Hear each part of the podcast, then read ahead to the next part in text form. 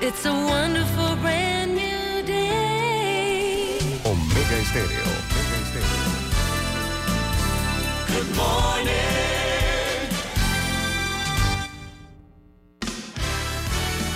La mejor franja informativa matutina Inicia a partir de este momento con un análisis completo del acontecer nacional e internacional. Noticiero Omega Estéreo.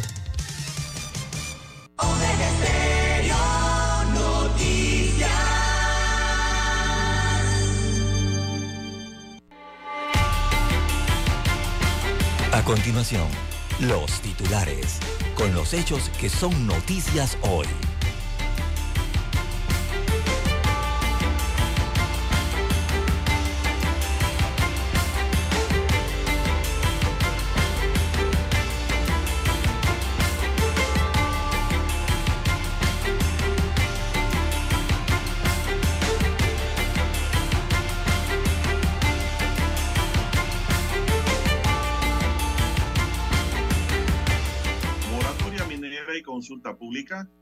Irán a sesiones extraordinarias. Naciones Unidas y Defensoría del Pueblo evalúan las protestas contra la minería. Panamá perdería grado de inversión, advierte JP Morgan. Caja de Seguro Social está en alerta amarilla en todo el país. Calificadoras de riesgo expresan a Panamá excelentes comentarios por su salida de la lista gris del Gafi. También tenemos para hoy, señoras y señores, proceso de expulsión de Torrijos aún está en fase de investigación. Michael Chen dice, el referéndum ya está hecho. Estamos hablando del vicepresidente. En la nómina Otro Camino, que encabeza Ricardo Lombana. Fiscalía Electoral pide al Tribunal Electoral suspender elecciones en San Felipe. Termina el periodo de postulación a cargos de elección hoy a las 10 de la mañana. Así que de 8 a 10 de la mañana lo más probable es que lleguen los últimos postulados a diferentes puestos de elección. Puertos colapsados y poca conectividad, el saldo de las protestas en el sector marítimo. Desempleo en Panamá disminuye 2,5%, pero aumenta la población informal, es decir, la gente que vive de creatividad, de emprendimientos y de los camarones.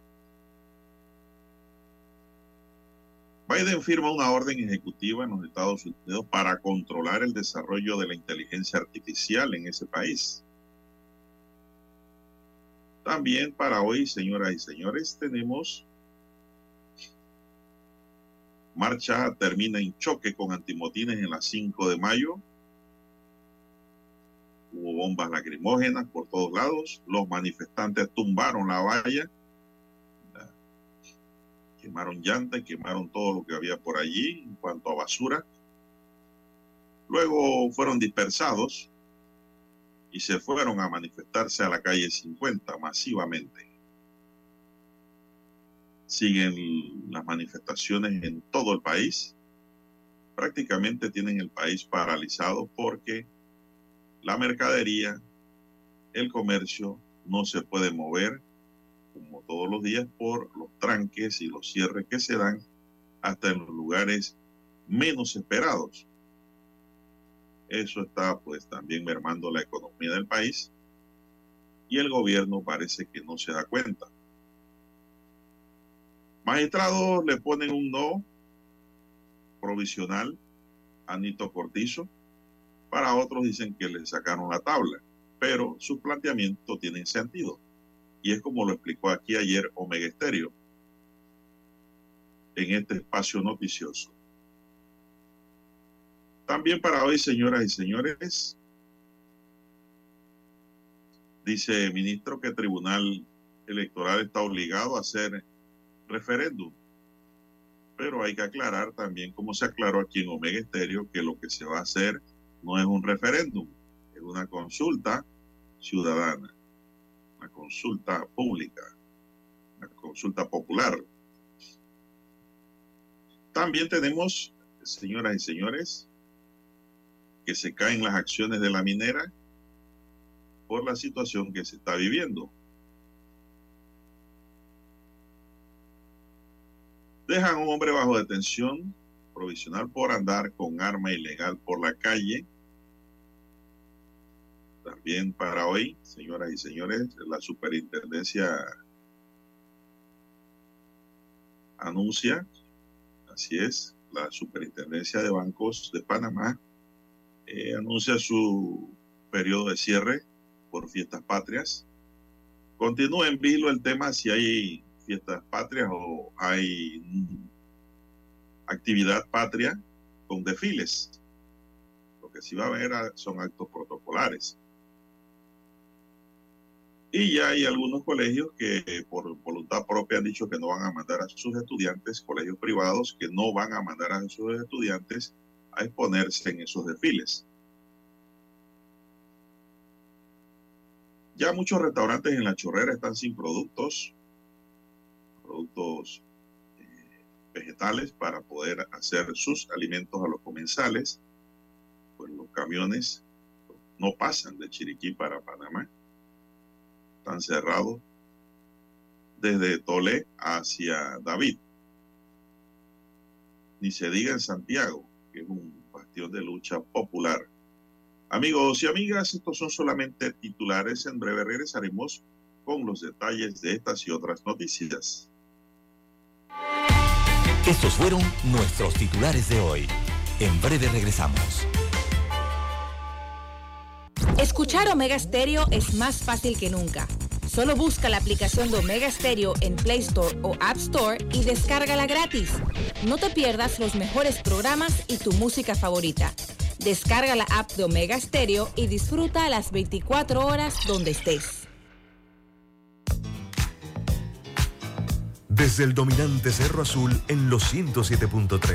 107.3. Continúa por el majestuoso Cerro Canajagua en los 107.5 para provincias centrales. Hasta el imponente Volcán Barú. Volcán Barú. En los 107.3. Transmite Omega Estéreo, cadena nacional simultánea.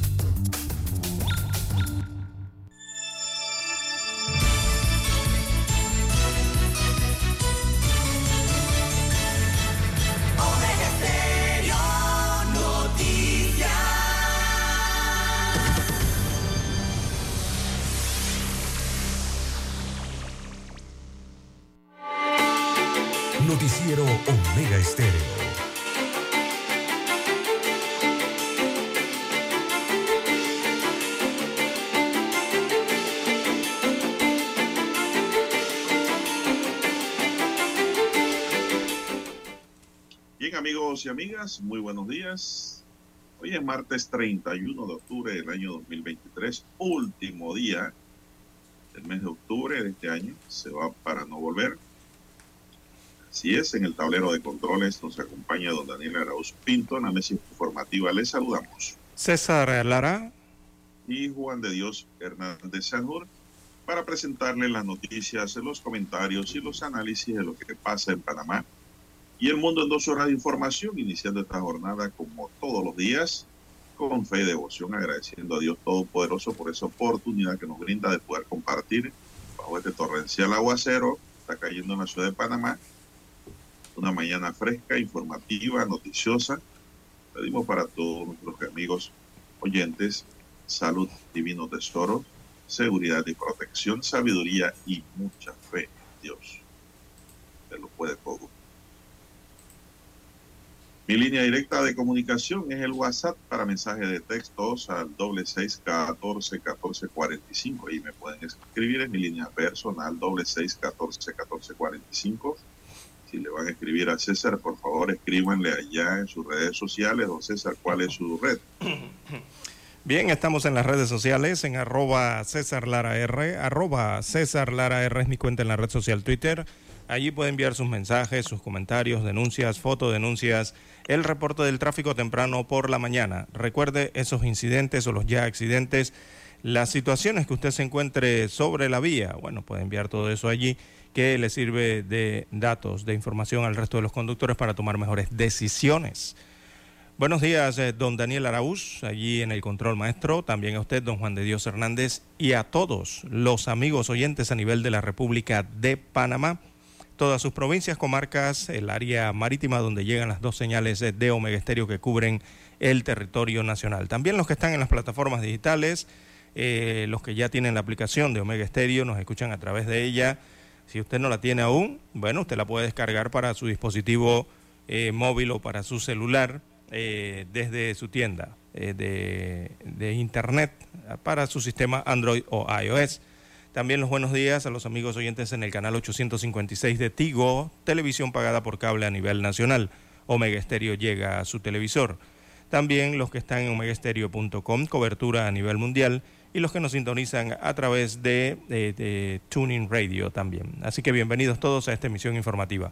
¿Cómo amanece para hoy, don Juan de Dios? Último día del mes de octubre y eh, por lo menos hace gala del nombre de octubre, ¿no? Está lloviendo, don Juan de Dios, en la ciudad eh, capital y en diversos puntos eh, del país. ¿Cómo amanece? Bueno, aquí, don César, bien, viendo la, que la marcha en la tarde de ayer terminó, don César, en enfrentamientos de antimotines con los protestantes. La marcha que se desarrolló ayer en los predios de la Asamblea Nacional, donde hoy van a volver, don César, a las 9 de la mañana, porque ya empezó el debate en la Asamblea de los dos eh, proyectos enviados por el Ejecutivo sobre moratoria y sobre el llamado a una consulta popular. Pues los protestantes han dicho que hoy a las 9 de la mañana van para allá, también a protestar nuevamente Ayer en la tarde la marcha inicialmente se dio de manera pacífica, pero al terminar hubo enfrentamientos antimotines y sujetos que removían las vallas metálicas que dan acceso al legislativo. La tumbaron, don César. En el área se dieron algunas detonaciones aparentemente de armas de fuego, lo que motivó una estampida de manifestantes hacia la estación del metro y el metrobús buscando refugio pues estas estaban cerradas como si fuera poco. Los antimotines lograron dispersar a las personas con el uso de los gases lacrimógenos. Queremos diálogo, no consultas, no, no queremos derogación, ya que del contrato minero volvieron a gritar miles de panameños, pese a la propuesta del Ejecutivo someter ese contrato a una consulta popular vinculante como salida a la crisis que vive el país no nos sirve porque es una propuesta realmente inconstitucional. Es ganas de marear al pueblo y él sabe que no es legal, dijo AF, líder eh, indígena Ariel Mendizábal. La marcha presidida por cientos de banderas de Panamá estuvo encabezada por enfermeras que se unieron a la protesta, además de ambientalistas, grupos indígenas y jóvenes. En las pancartas se podían leer mensajes como no a la mina, queremos derogación de la ley, Inito, apodado eh, así como el presidente, el oro de Panamá es verde, decían los manifestantes, don César. ¿Qué más tienes? Eh, bueno, eh, parte de lo que ocurrió ayer, don Juan de Dios, en la Plaza 5 de Mayo, una de las tantas protestas entonces que se registraron ah, en diversos puntos, en diversas provincias, municipios, corregimientos de la República de Panamá. Eh, allí esa valla, don Juan de Dios, era una valla que medía, mm, yo digo que esa valla estaba más de 10 metros de altura, mucho más, eh, ¿verdad? Era una sobre otra, eh, armada, ¿no? para evitar entonces que las personas accedieran a los predios de la Asamblea Nacional o el edificio de la Asamblea Nacional. Así que eso era como un símbolo allí, don Juan de Dios, que no le gustaba a nadie, ni siquiera a los que no protestaban, porque eh, habían tomado prácticamente el perímetro donde, de las cuadras donde está ubicado el edificio o el Palacio Justo Arosemena de la Asamblea Nacional, también impidiendo el, libre movimiento, ¿no? el tráfico, sobre todo por allí, y el uso de las aceras de los vecinos, eh, tanto de Santa Ana eh, como los que viajan hacia el barrio de San Felipe, incluso el Chorrillo. Eh, bien, don Juan de Dios, eso terminó ayer eh, lastimosamente en protestas, digo, en, actos, ¿verdad?, de dispersión de los eh, manifestantes, mientras dentro se discutía entonces, eh, bueno, no sé si era una discusión anoche, don Juan de Dios, lo que había en la Asamblea Nacional, anoche pareciera una noche de lamentos. eh, Noche de- de brujas. Sí, una noche de brujas, eh, escondiendo cuchillos por allí largos, como dice la historia, ¿no?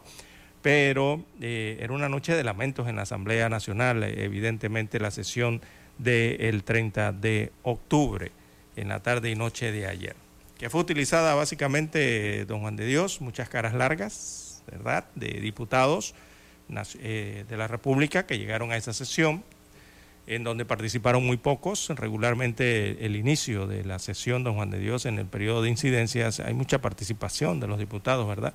En esta ocasión no, y fueron utilizados por algunos eh, para pedir perdón, don Juan de Dios. Para Arrepentimiento. arrepentidos, pidiendo disculpas, pidiendo perdón, eh, dando excusas, haciendo explicaciones de cómo fue el proceso antes, eh, durante y ahora después de la votación del contrato minero.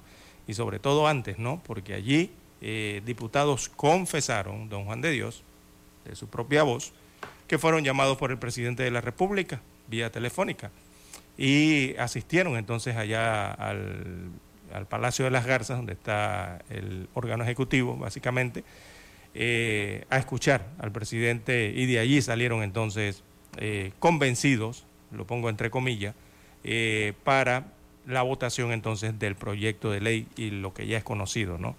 Que generó esa votación hasta el día de hoy. Otros, don Juan de Dios, bueno, utilizaron el tiempo para pedir perdón, para pedir disculpas a los electores de sus circuitos. Y es que eso está eh, difícil allí, don Juan de Dios, porque usted vio las, las manifestaciones, ¿no? Si usted lo ve por circuito, en donde se dieron las manifestaciones, en estas circunscripciones, oiga, eh, allá, hay allá hay protestantes en esas manifestaciones que si usted suma los votos allí, yo no sé cuánto, usted puede sacar hasta dos, tres diputados, nada más en la cantidad de población que fue a, ciertas manifestaciones. Entonces los diputados eh, de esos circuitos, claro, que vieron eso, don Juan de Dios, lo que, lo que ocurrió ayer. Y anoche entonces, eh, bueno, se dedicaron a, a, a, estas, a esto, ¿no? A tratar de, de pedir disculpas. Pero ¿qué va? Ahí casi hasta lloran anoche, don Juan de Dios. eh, Porque ellos saben, don César, ellos saben que no vuelven. no, exactamente, ahí no hay ¿Cómo les va a reelección ya. esta? Y la mayoría de los, sí, la mayoría están postulados ¿ah? Eh, para las próximas Sí, elecciones. Ahí na- nada más se salvan los de libre postulación, don César. Sí, Eh, Edison Brose, que va es para alcalde. Juan Diego va. diputado. Bueno, Juan Diego no ha va. sacado la cara de, de verdad por el país. Eh, bueno, Juan Diego Vázquez, que merecería una reelección, pero él no va. Sí, él, él va a asumir su, su promesa, ¿no? no de, va. que, de que no iba a Sí, repetir. está cumpliendo. Él, él no es porque no pueda ir y porque no pueda ganar, porque si él va, seguramente gana su reelección, don Juan de Dios. Si él se postulara ahora, bueno, ya no, no- bueno, si lo postulara a otro Sí puede, camino ahora sí ante la puede todavía. gana.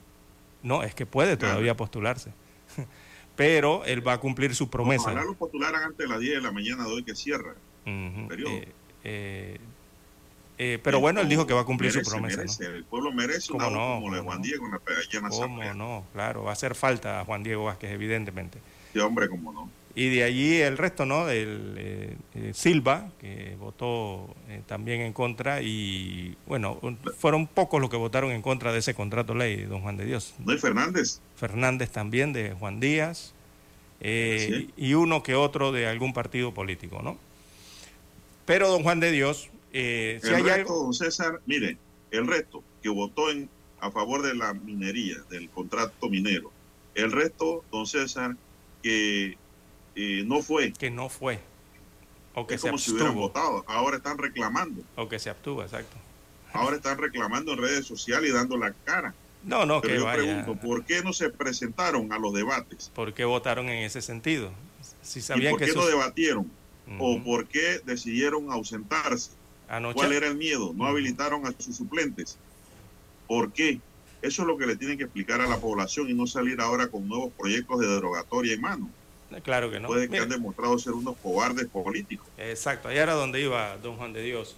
Eh, si hay algo que tienen los panameños es que saben detectar, don Juan de Dios, el panameño sabe detectar cuando es una situación que se trata de un show, como lo llaman aquí en Panamá, un show político, ¿no? Y ayer eso fue lo que prevaleció en la Asamblea Nacional con diputados y diputadas que de la noche a la mañana ahora rechazan el contrato minero después de haber votado a favor de su aprobación. Eh, vamos a hacer una breve pausa que nos pide don Daniel y bueno, ampliamos un poco más de, de quienes participaron.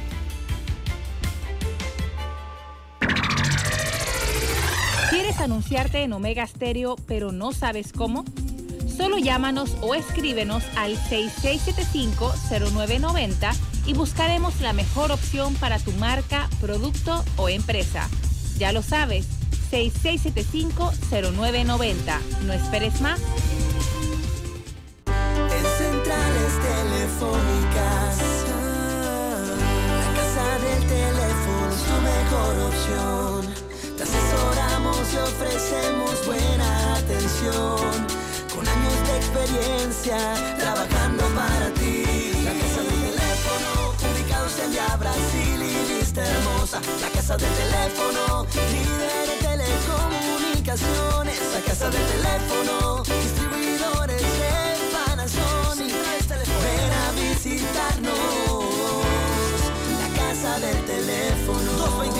229-0465. lsdtcorp.com. Distribuidor autorizado Panasonic.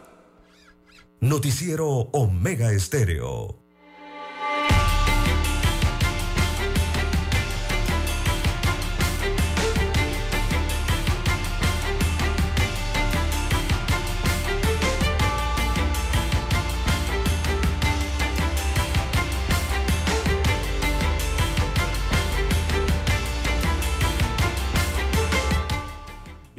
Amigos oyentes, las 5.56 minutos de la mañana en todo el territorio nacional.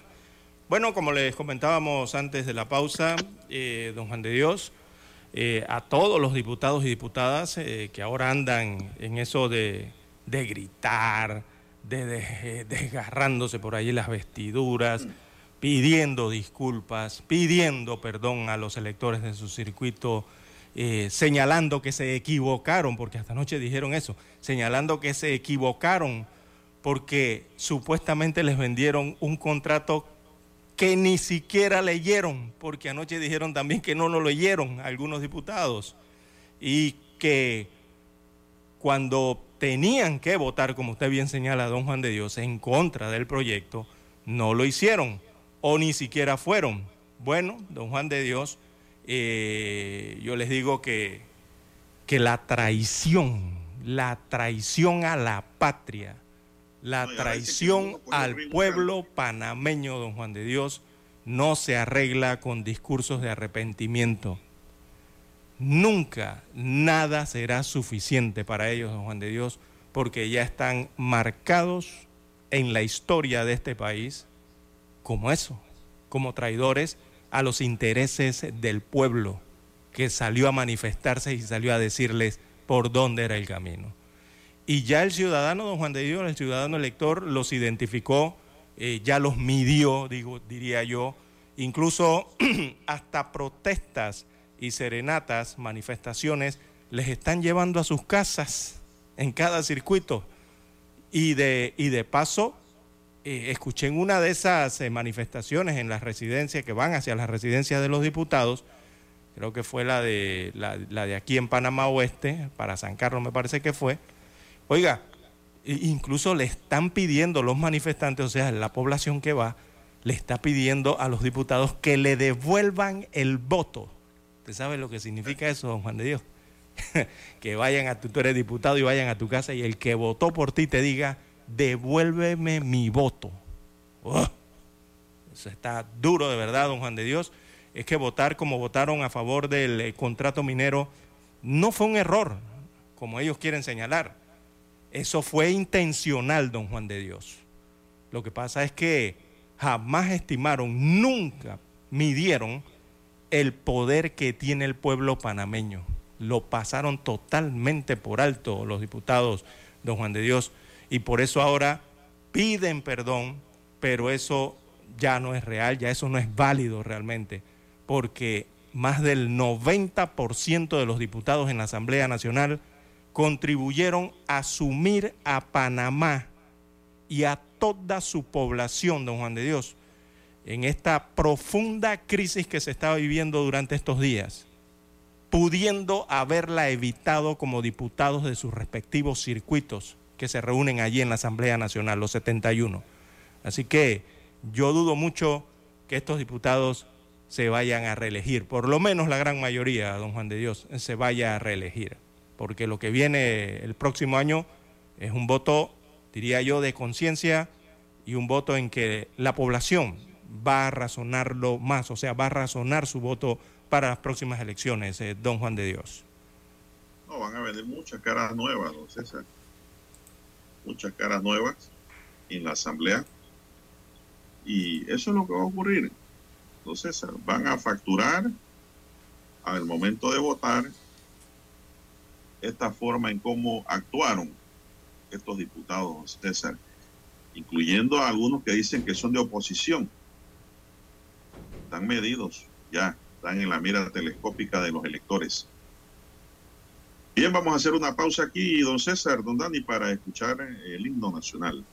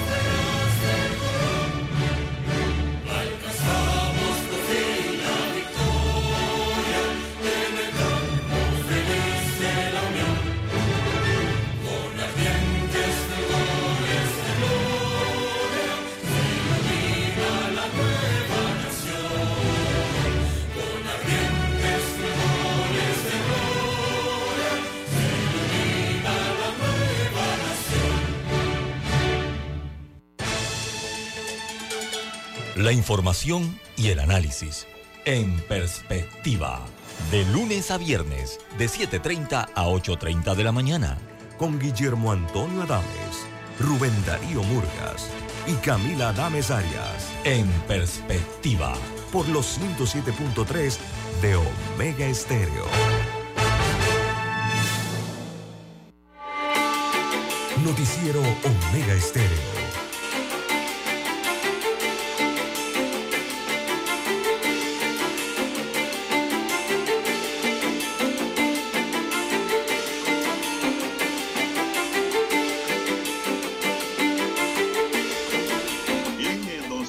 Dice un oyente que por favor, eh, si tenemos aquí la nota de cómo votaron, cómo votaron, don César, los diputados. Estoy buscando eso aquí en mi archivo, don César. Y sí, yo creo que aquí la tengo y se la voy a enviar a usted. ¿Cómo no? Eh, bueno, mientras aquí la consigo, tenemos que el Tribunal Electoral de Panamá dejó colgado de la brocha al mandatario Laurentino Cortizo al afirmar que no hay condiciones para celebrar una consulta popular que decida la derogación o no del contrato minero. En un comunicado, los magistrados advierten además que no existe en la Constitución Política y en el Código Electoral norma alguna que contemple el tipo de consulta popular solicitada. Bueno, ayer yo hice un resumen de artículo y lo publiqué en las redes también, don César, sobre ese tema, Sí, explicando, eh, eh, explicando la temática, porque había un debate grande que si era consulta popular o era referéndum. Bien, aunque destacó que si una ley debidamente aprobada y sancionada así lo ordenara el Tribunal Electoral, quedaría obligada a convocar y organizarlo, pero sujeto al tiempo y a los recursos necesarios siempre y cuando existan las condiciones para garantizar el ejercicio de todos los derechos políticos, como son los de seguridad y libre movilización. El último referendo sobre la ampliación del canal, eh, realizado en el 2006, tuvo un costo de 8 millones de dólares y la participación fue de 43%. Es probable que ahora el monto sea de unos 16 millones de dólares. El Tribunal Electoral se refirió también a que la Corte Suprema de Justicia tiene en estos momentos demanda de inconstitucionalidad en contra de la ley 406 del contrato minero que han sido interpuestas y están pendientes de resolverse. Destacó que si el máximo tribunal emitiera un fallo antes de la fecha convocada por Cortizo para la consulta, la haría innecesaria. Aquí ayer comentamos, don César, de que si estarían ya los preparativos y sale un fallo antes, ya hay sustracción de materia para el Tribunal Electoral y lo que se invierte ahí se pierde. El gasto, exacto, el gasto se pierde. Además, alegan que la solicitud planteada implica un esfuerzo adicional y paralelo al complejo proceso de organización de la elección general del 5 de mayo de 2024 y para lo cual la institución se ha venido preparando desde hace dos años. Otros aspectos que advierten es que la vinculación o no del resultado de dicha consulta y el cumplimiento o no de lo que allí se decida no es competencia del Tribunal Electoral, sino del solicitante. Es decir, ayer también lo expliqué que eso se debe estar diciendo en la ley. Entonces, porque también dice la gente, no, que la consulta no es vinculante y el referéndum, sí, para esta materia no puede haber referéndum, señores, la constitución no lo contempla. Para esta materia sí existe la consulta popular mediante una ley en donde se especifiquen qué es lo que se va a hacer y qué es lo que se quiere.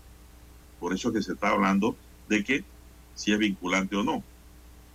Esto es materia como de explicaciones docencia y protocolo, don César, porque yo pienso que al final de la historia esto no se va a hacer. ¿No? Sí, no. El, el Tribunal Electoral instó a todas las partes involucradas en la presente crisis a dialogar y contribuir con la solución pacífica y efectiva que le devuelvan la paz social al país. Eso es lo que ayer dijo el Tribunal Electoral, don César. Eh, en realidad yo, yo pienso que eso no es sacar la tabla. Eso No, es no. mostrar, don César, eh, independencia, seriedad y objetividad, lo que hicieron los tres magistrados ayer. Exacto. Y sobre todo, respeto a la constitución y respeto a las leyes del país, eh, don Juan de Dios. Ellos se están apegando por, por lo que hay que hacer, que es a las leyes eh, de Panamá, don Juan de Dios.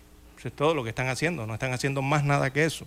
Y eso es lo que les está pidiendo el pueblo a, las autoridades de, los entes que dirigen el país, eh, don Juan de Dios, apegarse a la ley. Ya, eso es todo, no les están pidiendo más nada. De eso habla la transparencia en el país. Bueno, César, en la Asamblea entonces, ¿qué ocurrió? Acudieron dos ministros, el de Gobierno y el del Ministerio de Comercio, a presentar sus respectivos eh, no sé, anteproyecto. Así es. Bueno, ayer eh, presentaron el proyecto que convoca primero eh, a la consulta eh, ciudadana, ¿no? Como la llaman. le correspondió al ministro Roger Tejada, que es el ministro de Gobierno, presentó entonces a la Asamblea Nacional este proyecto de ley que convoca a, esta, a una consulta popular para adoptar la decisión sobre la terminación o no del contrato de concesión minera entre el Estado y First Quantum Minera Panamá y Cobre Panamá. Esta parte le correspondió al ministro de Gobierno. Posteriormente también eh, apareció y se presentó el ministro de Comercio e Industrias. El ministro del MISI es eh, Federico Alfaro. Ha visitado bastante la Asamblea Nacional durante esta semana. ¿ah? Eh, él presentó entonces eh, en Asamblea Nacional el proyecto de ley que prohíbe el otorgamiento de nuevas concesiones para la explotación, extracción, transporte y eh, beneficio de minería metálica en todo el territorio nacional. Fueron los que participaron por parte del Ejecutivo Nacional ayer en el Pleno de la Asamblea eh, Nacional. Bueno, en medio de todo eso, don Juan de Dios, de los lamentos, de las pedidas, solicitudes de perdón. De los llantos y eh, arrepentimientos. Así es, eh, de los que votaron a favor, de los que no votaron, de los que votaron en contra. bueno, don Juan de Dios, de pronto se cerró la Asamblea Nacional. Cerraron la sesión de la nada, don Juan de Dios, que se transmitía el día de ayer. Y eh, eso evitó entonces que entraran en el otro proceso dentro del Pleno Legislativo, que era la participación ya propiamente legislativa, ¿no? De presentación de proyectos de ley o recibir proyectos de ley, eh, así como lo mandata el reglamento interno de ese órgano del Estado y la constitución política del país. Eh, don Juan de Dios, de pronto suspendieron la sesión y eso, bueno, incendió más aún los, ánimos, sobre todo de los diputados que se encontraban en ese momento en la Asamblea Nacional. Eh, esto provocó entonces eh, gritos allí de toda situación en la Asamblea Nacional porque los, las bancadas de políticas que integran la Asamblea Nacional cada una iba a presentar un proyecto de ley perdón, para derogar eh, el contrato minero, don Juan de Dios. E, esto ahora, después que hace unas semanas atrás eh, votaron a favor, la mayoría, del contrato minero. Ahora llevaron eh, proyectos de ley para derogar el contrato minero. Y al cerrarse la sesión, don Juan de Dios no se dio ese paso. Eh, esto entonces levantó el ánimo de varios diputados, precisamente de aquellos que votaron a favor del contrato, que dijeron que, bueno, no les permitían presentar estos proyectos, eh, don Juan de Dios. Bueno, don César, sobre esa materia yo tengo mis dudas de que si esto lo pueden hacer los diputados de manera independiente, ¿no? Eh, y, y también como el Pleno, si el Pleno puede derogar realmente... No, eso es politiquería lo que están haciendo allí. sí, en donde no intervenga el Ejecutivo, don César, porque el Ejecutivo fue el que negoció el contrato. Entonces usted está derogando un acuerdo de voluntades entre los contratantes. Y eso a mí me parece que no tiene fundamento legal en nuestra constitución porque el artículo 159 de nuestra Carta Magna señala cuáles son las funciones legislativas, ¿no? Que se ejerce por la Asamblea Nacional y que consiste en expedir las leyes necesarias para el cumplimiento de los fines y el ejercicio de las funciones del Estado declaradas en esta constitución y en especial para lo siguiente habla de 14 numerales y el 15 nos dice aprobar o improbar los contratos en los cuales sean parte o tengan interés el Estado o algunas entidades o empresas si su celebración estuviera reglamentada, no reglamentada, perdón, previamente. Es decir, la constitución le da a ellos dos funciones sobre los contratos leyes, don César. Aprobar o improbar. Así es. Aquí ellos inventaron algo y la violaron anticipadamente también con aquello de devolver con recomendaciones al Ejecutivo el contrato. Pues esa función no la tenían ellos. Ellos tenían que aprobar o improbar ese primer contrato, don César. Pero como hubo mucha manifestación y oposiciones, la Comisión eh, de Comercio, creo que es de la Asamblea, Correcto. ¿no? Eh, dispuso un invento, un adefesio, una violación a la Constitución que fue devolver al Ejecutivo el contrato, don César, con recomendaciones. Oiga, ya eso lo había negociado el Ejecutivo, Nito Exacto, Cortizo y no su pueden, combo, no pueden hacer con la minera. Su trabajo era aprobar o improbar. Es la función Punto. legislativa que ellos tienen sobre los contratos en los cuales sea parte o tenga interés el Estado. La constitución es clara. Yo realmente estoy viendo estas propuestas de que de derogatoria como publicidad, don César, No, sí, y es propaganda política. Ese es show político, don Juan de Dios. Es politiquería lo que está pasando Totalmente. allí. Totalmente. Aún así, si lo aprobaran, eso es inconstitucional a mi entender. Eso no es una ley ordinaria, ni es una ley orgánica. Esto es un contrato en donde hay intereses económicos de gran altura, en donde el Estado fue el negociador a través del mandatario, a nombre de los mandantes, que es el pueblo, en función a lo que proponía y decía la minera, también que tenía sus intereses económicos allí dentro de esa actividad. Entonces, no- es como si usted y yo, don César, hagamos un contrato. Y viene Dani y dice, no, yo voy a presentar ahí algo para que ese contrato se derogue. Señor, usted no es parte, Usted no es parte. negociado. Exactamente. Eso tiene que salir de los que negociaron realmente la temática. Esto no es una ley común y corriente. Es un contrato en donde hay derechos y obligaciones. Entonces, para mí es un show. Entonces, Sí, evidentemente lo que ha pasado ayer en la Asamblea. todos los que se quieren salvar ahora en las próximas elecciones están haciendo show. Sí, sí, es todo lo que está ocurriendo, ¿no?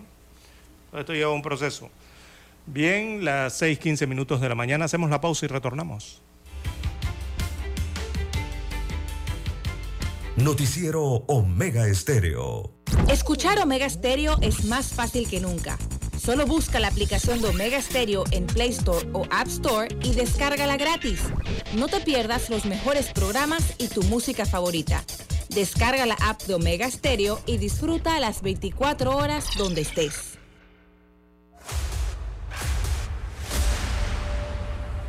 Desde los estudios de Omega Estéreo, establecemos contacto vía satélite con la voz de América. Desde Washington, presentamos el reportaje internacional.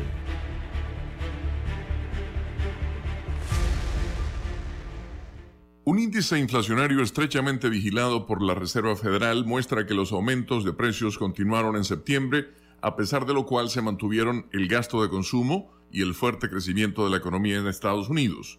La agencia AP destaca que el informe emitido por el Departamento de Comercio indica que los precios aumentaron cuatro décimas porcentuales de agosto a septiembre, igual que el mes anterior. Comparado con los 12 meses previos, la inflación se mantuvo invariable en 3.4%. Las cifras tomadas en conjunto revelan un gasto de consumo sorprendentemente constante, lo suficiente para mantener la economía en vigoroso movimiento. La fuerza del gasto repartida por toda la economía es en sí misma un factor inflacionario. El aumento mensual de los precios en septiembre excede una tasa congruente con la meta de la Reserva Federal del 2% anual y se suma a los costos ya elevados de rubros de gran necesidad como la vivienda, los alimentos y la gasolina. Se prevé, no obstante, que el Banco Central mantendrá intacta su tasa de interés de referencia en su reunión de la semana próxima. Por otro lado, los subdirectivos de la entidad han destacado el riesgo de que la fuerza del crecimiento mantenga persistentemente alta la inflación y requiera futuros aumentos de las tasas para enfriarla. Desde marzo de 2022, el Banco Central ha elevado su tasa de referencia de casi cero a alrededor de 5.4% para tratar de domar la inflación. La tasa anual de inflación medida por el índice de precios al consumidor ha caído del pico de 9.1% que alcanzó en junio del año pasado. El Departamento de Comercio dio a conocer que el sólido gasto de consumo generó una tasa anual de crecimiento de la economía de casi el 5% en el trimestre julio-septiembre, la más alta en casi dos años. Un elevado gasto de consumo generalmente lleva a los negocios a aumentar sus precios.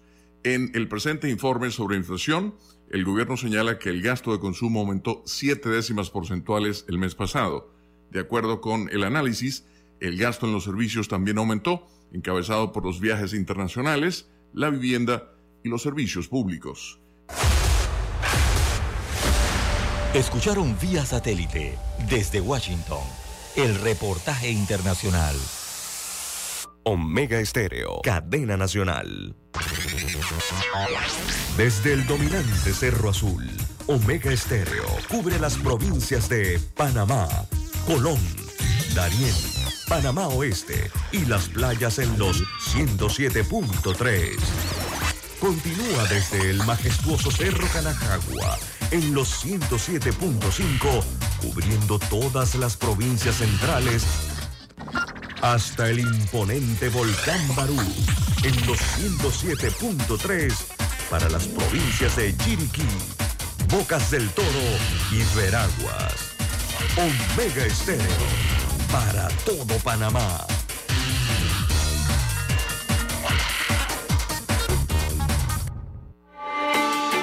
Noticiero Omega Estéreo.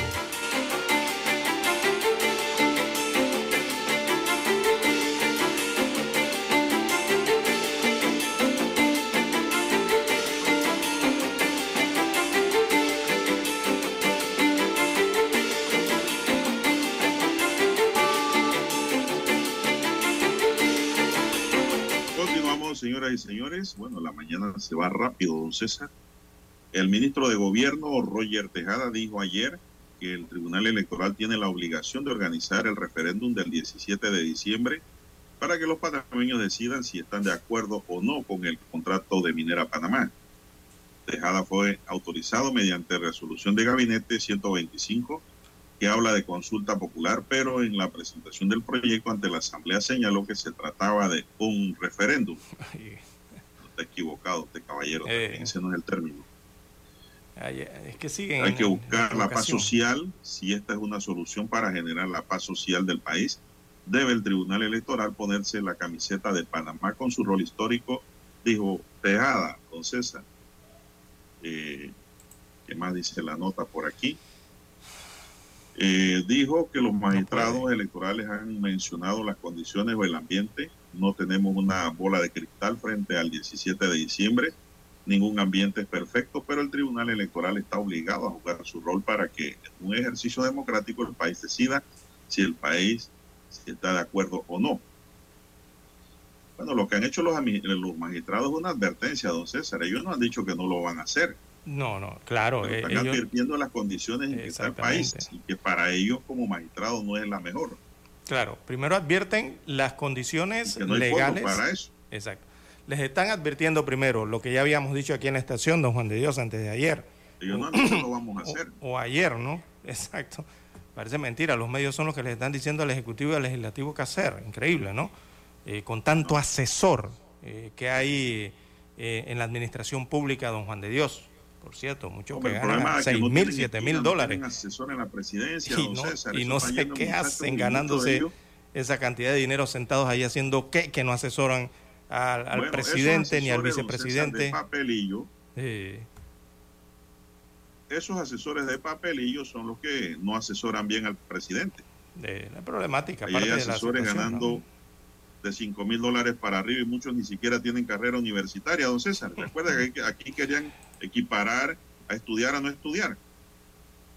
Bueno, Eso está lleno de asesores, inclusive Mire, el tienen tribunal ayer- ahí que en su vida han firmado un poder para representar. Así es. no han ejercido nada, lleno de, de- de falta, gente de falta de experiencia. Por eso es que el gobierno está como está, don César. Sí, Los viejos del. PRD que saben no están ahí. Los que saben.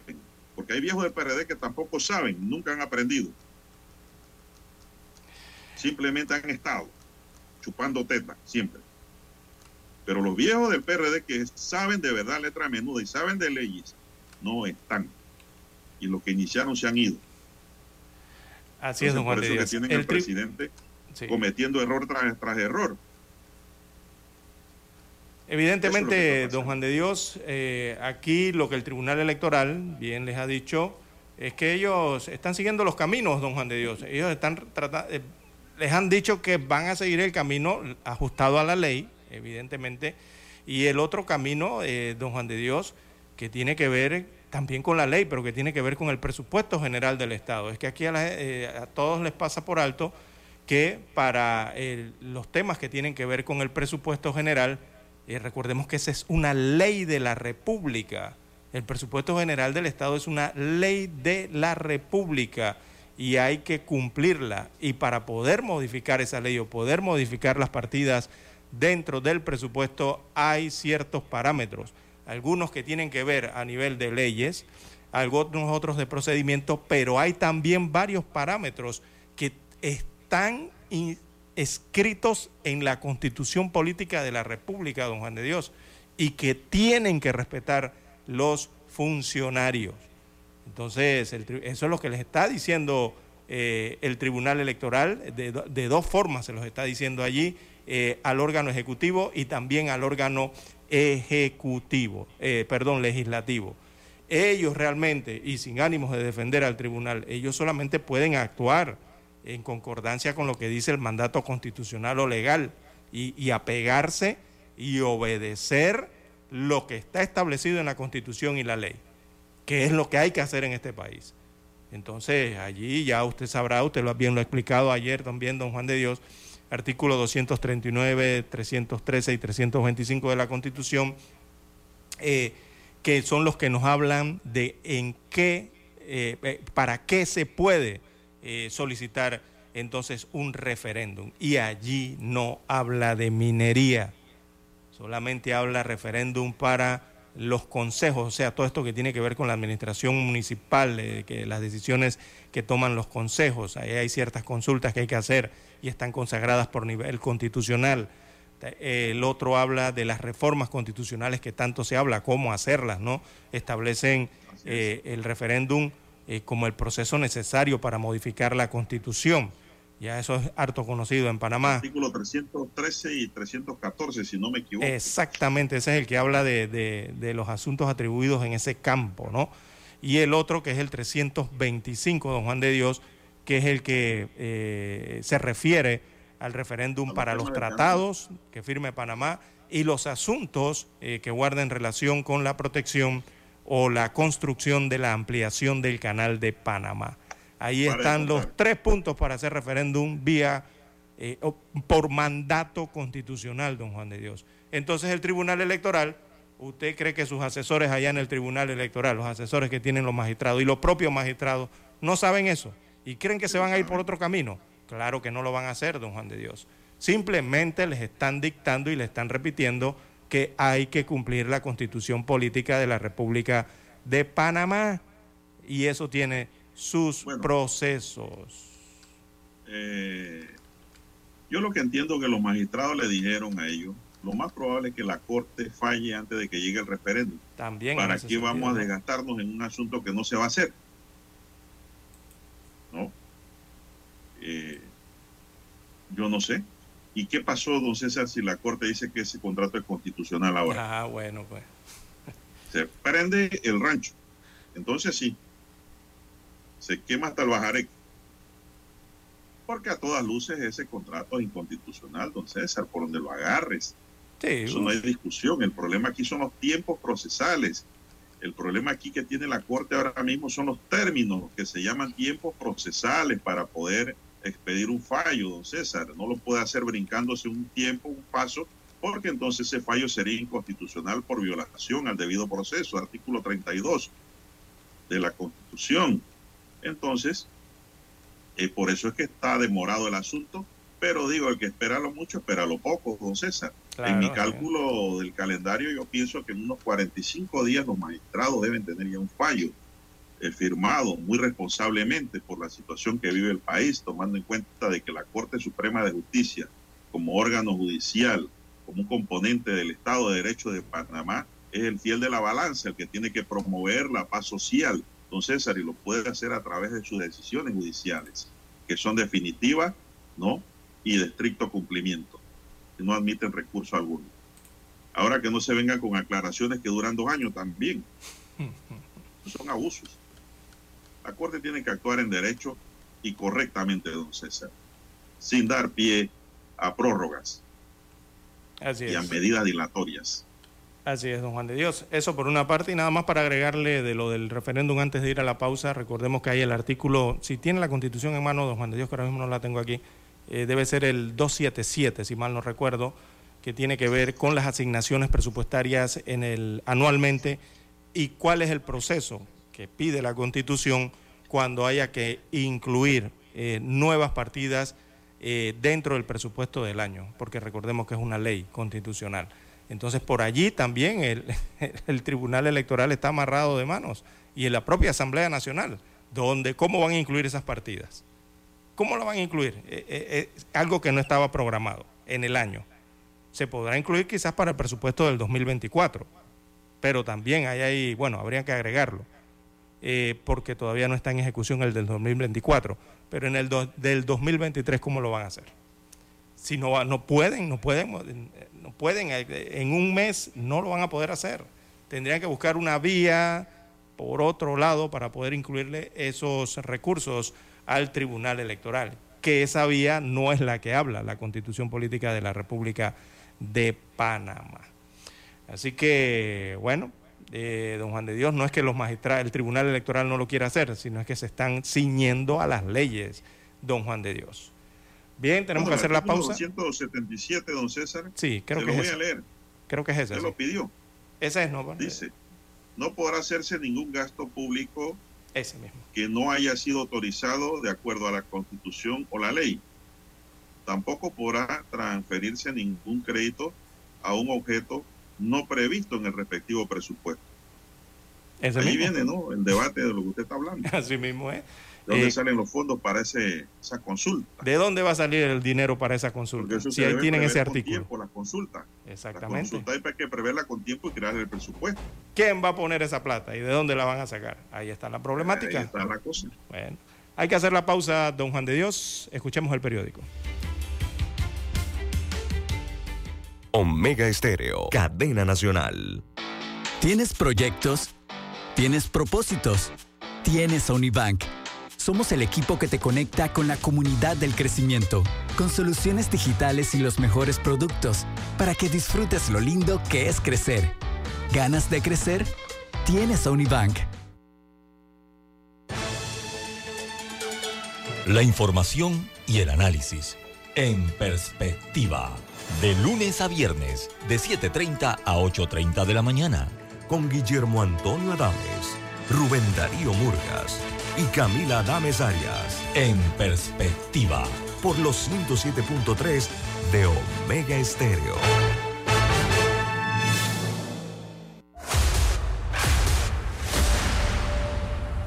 Desde los estudios de Omega Estéreo, establecemos contacto vía satélite con la voz de América. Desde Washington, presentamos el reportaje internacional.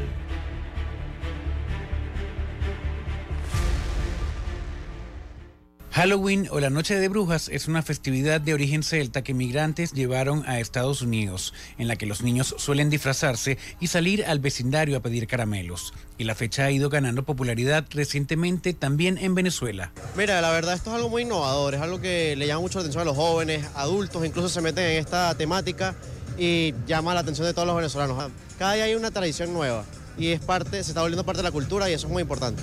Nada, considero que es una tradición que aunque no nos pertenece, la hemos hecho parte de nosotros, eh, más que todo por el tema de que el venezolano es alguien que toma todo motivo de festividad para poder celebrarlo porque eso somos, somos personas alegres. La festividad se ha convertido además en una buena oportunidad de negocio para algunos comercios dedicados a la venta de artículos de decoración.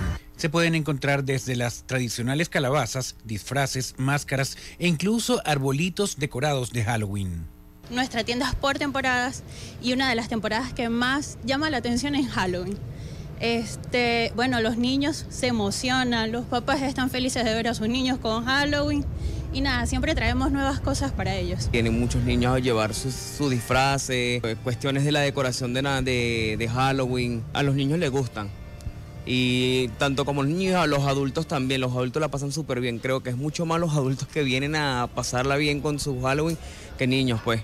Los comerciantes coinciden en que a pesar de la crisis económica que persiste en el país, no es causa suficiente para que los ciudadanos dejen de celebrar la llamada Noche de Brujas cada 31 de octubre. Álvaro Algarra, Voz América, Caracas.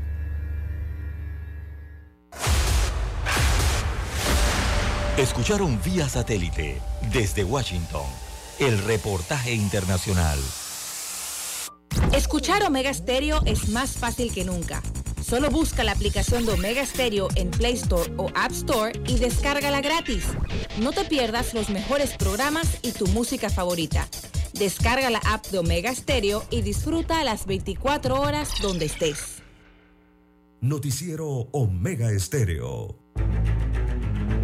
Las noticias impresas en tinta sobre papel. Con ustedes. Escuchando el periódico. Los titulares de las primeras planas de los diarios estándares de circulación en Panamá.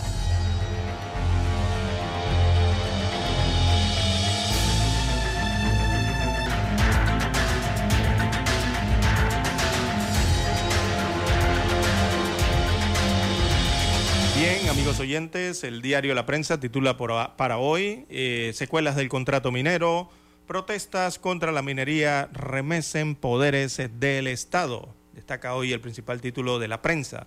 Tras el anuncio hecho por el presidente constitucional Laurentino Cortizo de una convocatoria para una consulta popular sobre el contrato suscrito entre el Estado y Minera Panamá, las protestas a lo largo del país se mantuvieron, incluso con el anuncio de una huelga general de educadores. También para hoy eh, tenemos precisamente el contrato minero, la pelota rebota y vuelve a la Asamblea Nacional de Diputados, donde están los diputados.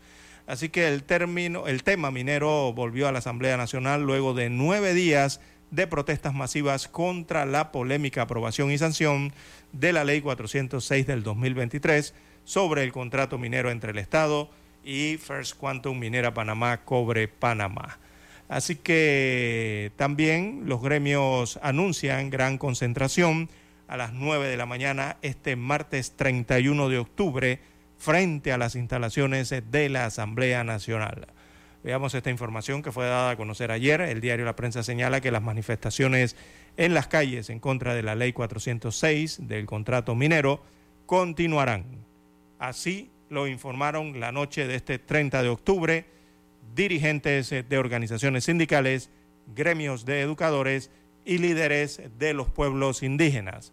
Así que estos gremios están anunciando una concentración, todos a las 9 de la mañana, este martes 31 de octubre, frente a la Asamblea Nacional, o sea, el día de hoy a las 9 de la mañana.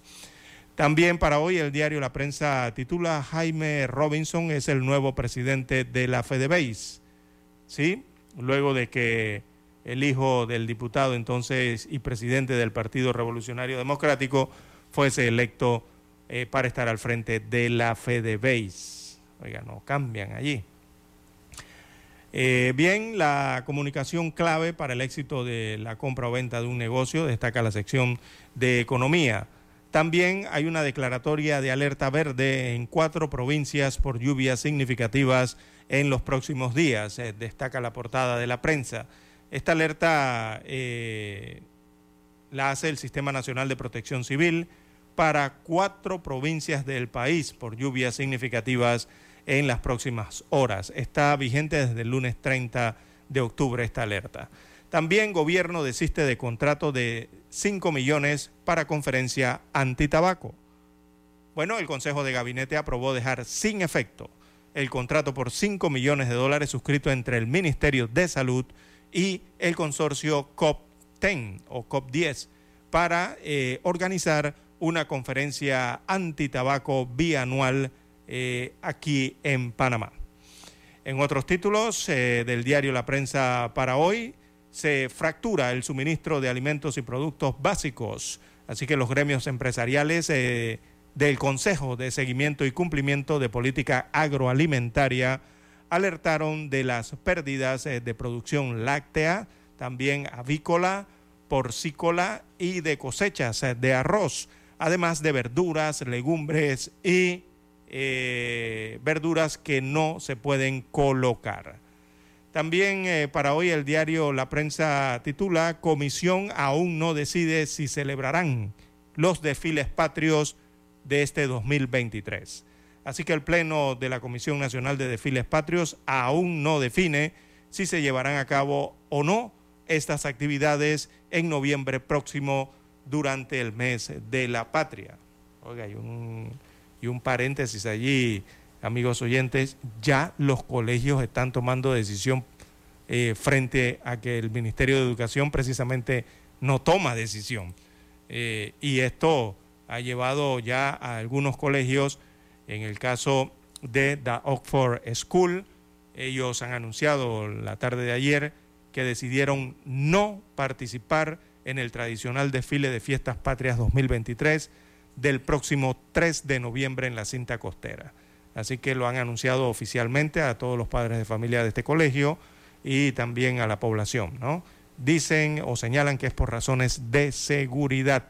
No va a participar entonces The for School, que tiene una banda musical importante, Don Juan de Dios, no participará en los desfiles del 13 de noviembre, según han anunciado. En más títulos del diario La Prensa, también tenemos eh, diputados del PRD propondrán la suspensión de los efectos de la ley 406 del contrato minero. Así que es lo que ha dicho la bancada del PRD, eh, o sea, lo que ha dicho solamente esa bancada de los que integran la Asamblea Nacional. Eh, ellos, junto a la bancada del Molirena, anunciaron que propondrán un artículo que, que suspenda los efectos de la ley 406 que renovó el contrato entre Minera Panamá y el Estado. Bueno, esta es la que presenta el PRD y el Molirena, pero hay otras bancadas dentro de la Asamblea Nacional que anoche tenían los textos para presentar eh, sus respectivos proyectos de derogación de esa ley. Y anoche a ninguna de esas bancadas le fue permitido presentar esas iniciativas, ya que el presidente de la Asamblea, el diputado Arienita, cerró la sesión y no se pudo abrir. Bien, eh, Milciades Concepción dijo ayer, no considero que nos equivocamos, así que insiste el ministro de Ambiente, eh, Milciades Concepción, en admitir que el gobierno ya empezó la campaña por el sí al contrato minero propuesto por el presidente Laurentino Cortizo. Dice que sí, eh, el Estado panameño eh, pierde una situación aquí, ¿no? Bueno, no, no, no termina el texto del diario La Prensa. Bien, eh, en otros títulos, eh, en la sección de economía, don Juan de Dios, ayer se desplomó el precio de las acciones de First Quantum Mineral en la bolsa de Toronto. Así que hasta 33% cayó el precio, el valor de la acción eh, de la empresa canadiense, de la empresa minera canadiense y esto una vez se conoció entonces el anuncio del presidente panameño, Laurentino Cortizo, de eh, llevar adelante un referéndum para decidir el tema minero en Panamá.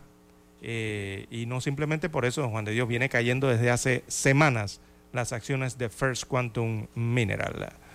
Bien, amigos oyentes, eh, son los principales titulares que presenta hoy el diario La Prensa. Pasemos ahora a revisar lo que tiene la primera plana de la estrella de Panamá.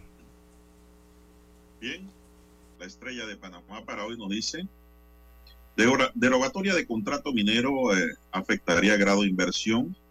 La firma mundial en servicios financieros JP Morgan advierte que Panamá puede perder a corto plazo su grado de inversión si decide rescindir el contrato con First Quantum, ya que generaría un clima de menor confianza de inversión en el país y crecimiento económico a mediano plazo.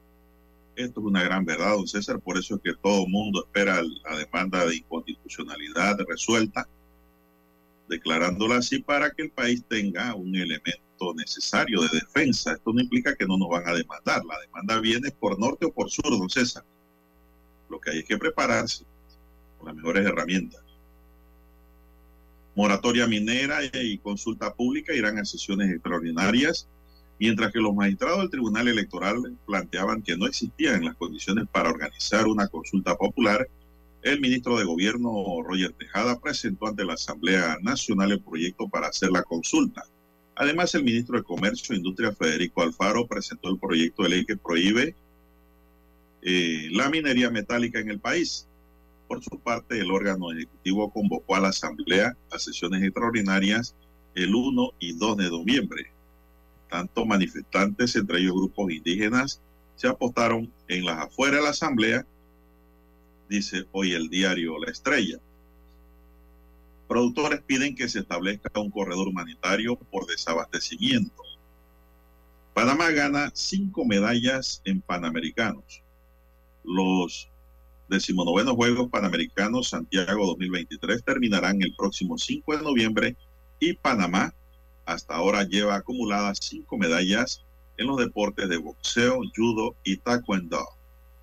Balón de oro, el octavo y el primero.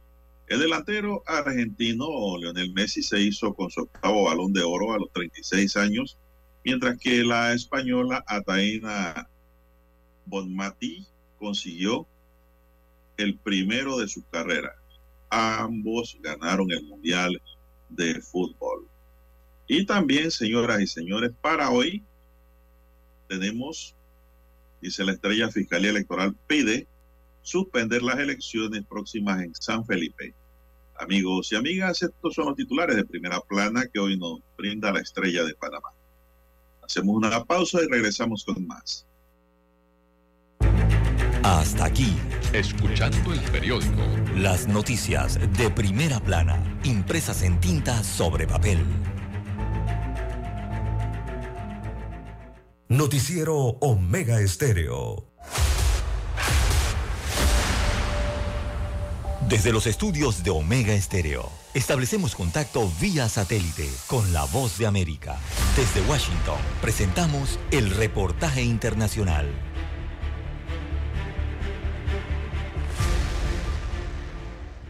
El secretario general de la ONU, Antonio Guterres, instó al mundo a detener la locura del cambio climático mientras visita Nepal y las regiones del Himalaya que luchan contra el rápido derretimiento de los glaciares. Aquí en Himalaya los glaciares se están derritiendo en tiempo récord, como en Groenlandia o Antártida. El nivel de los mares está aumentando y vemos inundaciones, deslizamientos de tierras y vemos cómo las comunidades sufren el impacto. Hay que detener esta locura. Los glaciares se están derritiendo. Nosotros no debemos retroceder, debemos avanzar con la acción climática. En su visita de cuatro días, Guterres visitó la región del Everest, el techo del mundo, y el campamento base de Anampurna, donde conversó con vecinos de la zona sobre el impacto del cambio climático en su sustento diario.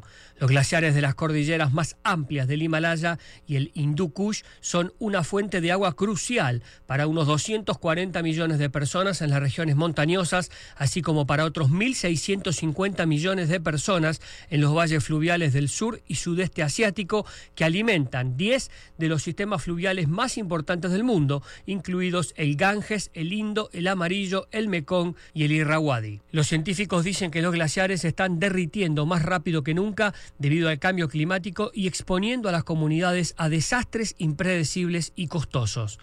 Guterres estuvo acompañado por el secretario general adjunto de Operaciones de Paz de Naciones Unidas, Jean-Pierre Lacroix, y la coordinadora de la ONU en Nepal, Hana Singer Hamdi, y anticipa reunirse con el presidente de Nepal, Ramchandra Pudel, y el primer ministro, Pushpa Kamal Dahal, para discutir cuestiones relacionadas con el proceso de paz en curso en Nepal y los objetivos de desarrollo sostenible de la ONU.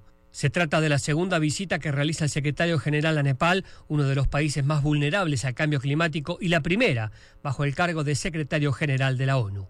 Gustavo Cherkis, Voz de América, Washington, D.C. Escucharon vía satélite desde Washington el reportaje internacional. Noticiero Omega Estéreo. Omega Estéreo. Cadena Nacional. Es momento de adentrarnos al mar de la información. Este es el resultado de nuestra navegación por las noticias internacionales más importantes en este momento.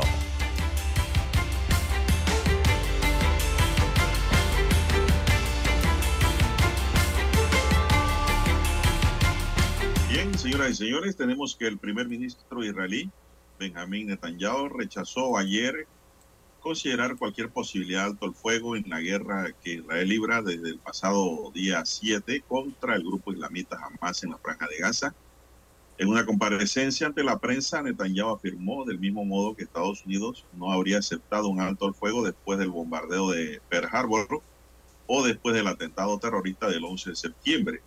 Israel no aceptará un cese de hostilidades con Hamas tras los horrendos atentados del 7 de octubre, en los que murieron más de 1.400 personas y 239 fueron secuestrados. Se le pide a Israel que se rinda ante Hamas, ante el terrorismo y se entregue a la barbarie, y eso no pasará, recalcó el primer ministro Netanyahu. Sí, sí, dijo ayer que, que la batalla es hasta ganarla, según dijo ayer el presidente asiático de este país asiático, eh, y que no habrá alto al fuego. Fue bastante contundente ayer el, presidente israelí. Y es que, bueno, ya empezó esa incursión ¿no? terrestre al territorio de la franja de Gaza.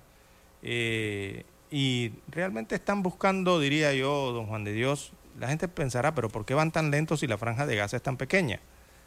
Es que una cosa es lo que uno ve, ¿no? En, los videos, los edificios, ¿verdad? En la, las carreteras por sobre la franja de Gaza.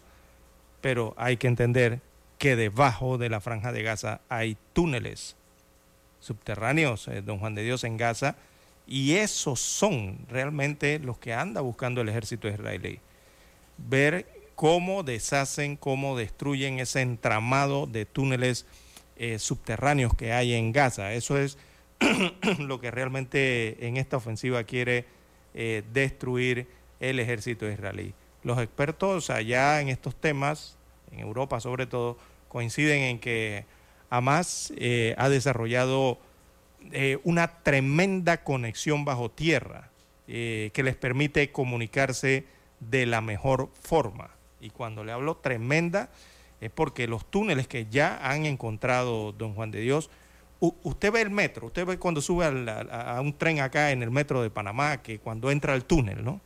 Que usted lo ve que está, eh, re, tiene cemento, tiene una estructura, cableado, todo de concreto. Bueno, así mismo son los túneles allá en Israel, que, ha que han construido bajo tierra eh, a más, así, pavimentados y todo, don Juan de Dios. No es este túnel que la gente regularmente eh, tendrá en la idea, en la mente, ¿no? De las películas, así, allá en, estas guerras en, en, Vietnam, que hacían estos túneles rudimentarios de tierra y que se derrumbaban. No, los que tienen allá en Gaza son de construcción, don Juan de Dios, o sea, están bien construidos y interconectan entonces por debajo de esta franja a diversos eh, lugares. Y tras eso es realmente lo que están los soldados eh, del ejército israelí que se están metiendo a través de todos estos túneles para deshabilitarlos. Bien, las 6.52 minutos de la mañana en todo el territorio nacional. ¿Qué más tenemos, don Juan de Dios? Bueno, estoy viendo aquí que el presidente estadounidense Joe Biden firmó una orden ejecutiva para controlar el desarrollo de sistemas de inteligencia artificial y su aplicación en todos los sectores de la sociedad ante los riesgos que esta nueva tecnología plantea. Mm. Necesitamos controlar esta tecnología y no hay forma de evitarlo, explicó Biden. Bueno, este tema lo traigo a colación, don César, porque en redes ha circulado que el último mensaje del presidente de la República de Panamá lo hizo a través de inteligencia artificial. Así es. ¿no? Y muchos internautas y expertos en informática han puesto algunas evidencias como prueba de que era inteligencia artificial, ¿no? Ahora, ¿cómo podemos corroborar si era artificial o no? Era natural, don César. Eh, Pero sí se ha hablado mucho de eso y esta es una nueva tecnología que plantea cambios. Don César, usted con esta tecnología crea un clon suyo. Sí, sí, sí. Y usted o, o cualquier otro en malas manos lo puede poner a decir cosas que usted no dijo. Exactamente. Y uno ni se da cuenta. Ese es el problema que se origina con la inteligencia artificial. Ya veremos los tribunales en Panamá, don César, penales y civiles, cargados de demandas en donde presentarán excepciones por esa causa las demandas, de que no son reales lo que, o es real o natural lo que ha salido, sino que ha sido una obra creada por inteligencia artificial en donde se calumnia o injuria a muchos. Esto viene, ¿ah? anótelo. Exactamente. No, y impact, digo, no simplemente en este sentido de comunicaciones, don Juan de Dios, es que la inteligencia artificial eh, en un país puede impactar la vida y, y hasta el sustento de millones de personas, ¿no? Eh, en cada país, Claro que sí. eh, dependiendo a cómo se utilice. Entonces, una tecnología que no simplemente impacta eh, a los grandes países. Recordemos que esta es una tecnología global, que puede ser accederse a, través a través del Internet a ella. Así que los países grandes, medianos o pequeños van a sufrir las mismas consecuencias o tienen los mismos riesgos frente a la inteligencia artificial, don Juan de Dios, porque es global. O sea, hay que entender la forma del Internet, ¿no? que es global. Ocurre la misma situación. Así que, bueno, en los Estados Unidos han comenzado a tomar medidas frente a ese riesgo, porque eso supone un riesgo, como usted bien lo ha señalado, Juan de Dios, si se utiliza para el bien o se utiliza para el mal. Bueno, don César y las calificadoras de riesgo expresan a Panamá excelentes comentarios por la salida de la lista del GAFI. El salir de la lista gris del Grupo de Acción Financiera Internacional a Panamá le comienza a rendir frutos. Ahora el país goza de una mejoría en su imagen internacional y las calificadoras de riesgo, Fitch Rating y Standard Poor's, que son quizás las más importantes o dos de las principales en el mundo, catalogaron de positiva la acción anunciada el pasado viernes 27 en la plenaria celebrada en París, Francia. Tanto Joy Deep, Burkigi, director eh, general de las calificadoras soberanas de Poor's Global, como Todd Martínez, analista de soberanos de Fitch Rating, comentaron que la salida de Panamá de esa lista gris de Gafi es una buena noticia, un avance positivo y en línea con nuestras expectativas previas. Las opiniones de los expertos de ambos organismos fueron compartidas en un comunicado de prensa el día lunes 30 de octubre, citados por la agencia de noticias AN Panamá, donde reconocen que desde la inclusión de Panamá en la lista discriminatoria de Gafi en junio de 2019, esta tendría una perturbación mínima o nula en el sistema bancario local y supieron que el gobierno actuaría adecuadamente, don César. Así es. A nivel internacional mejora la imagen. Una eh, noticia don- que no pudimos celebrar, don César, por el bendito contrato minera, por llamarlo de una manera, ¿no?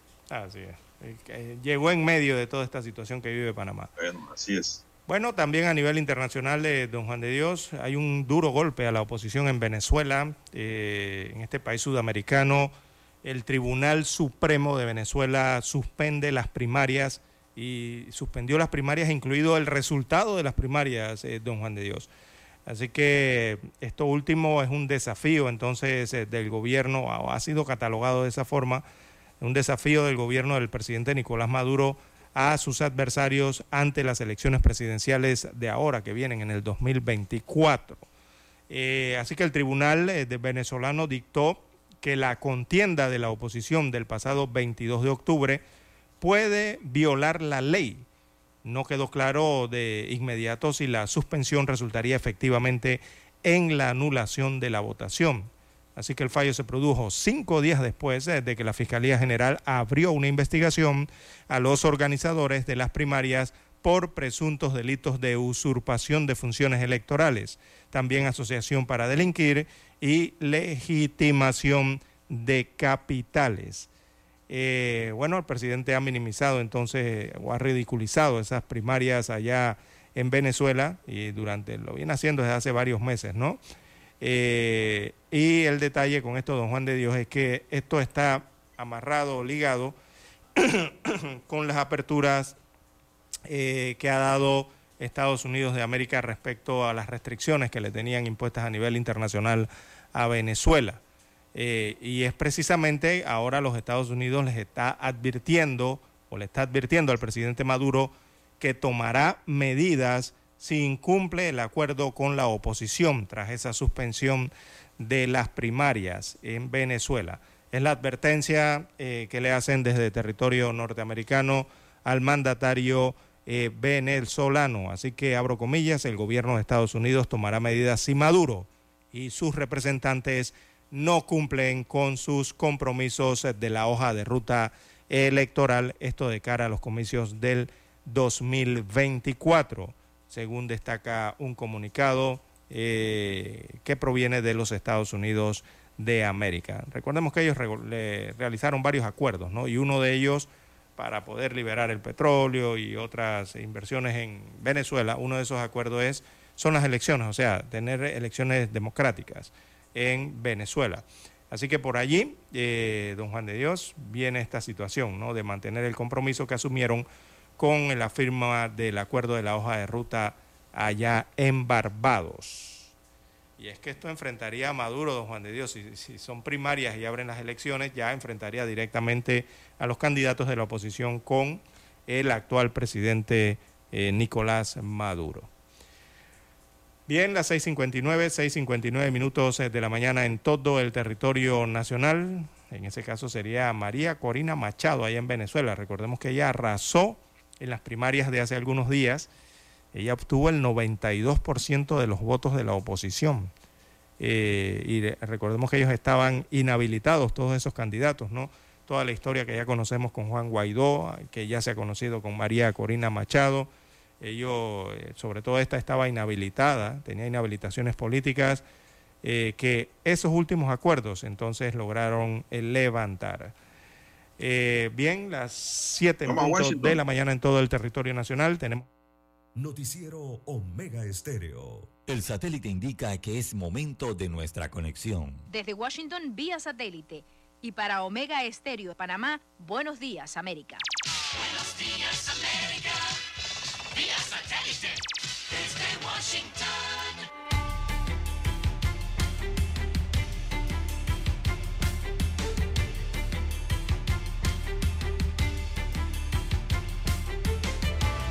Desde Washington les informa Henry Llanos.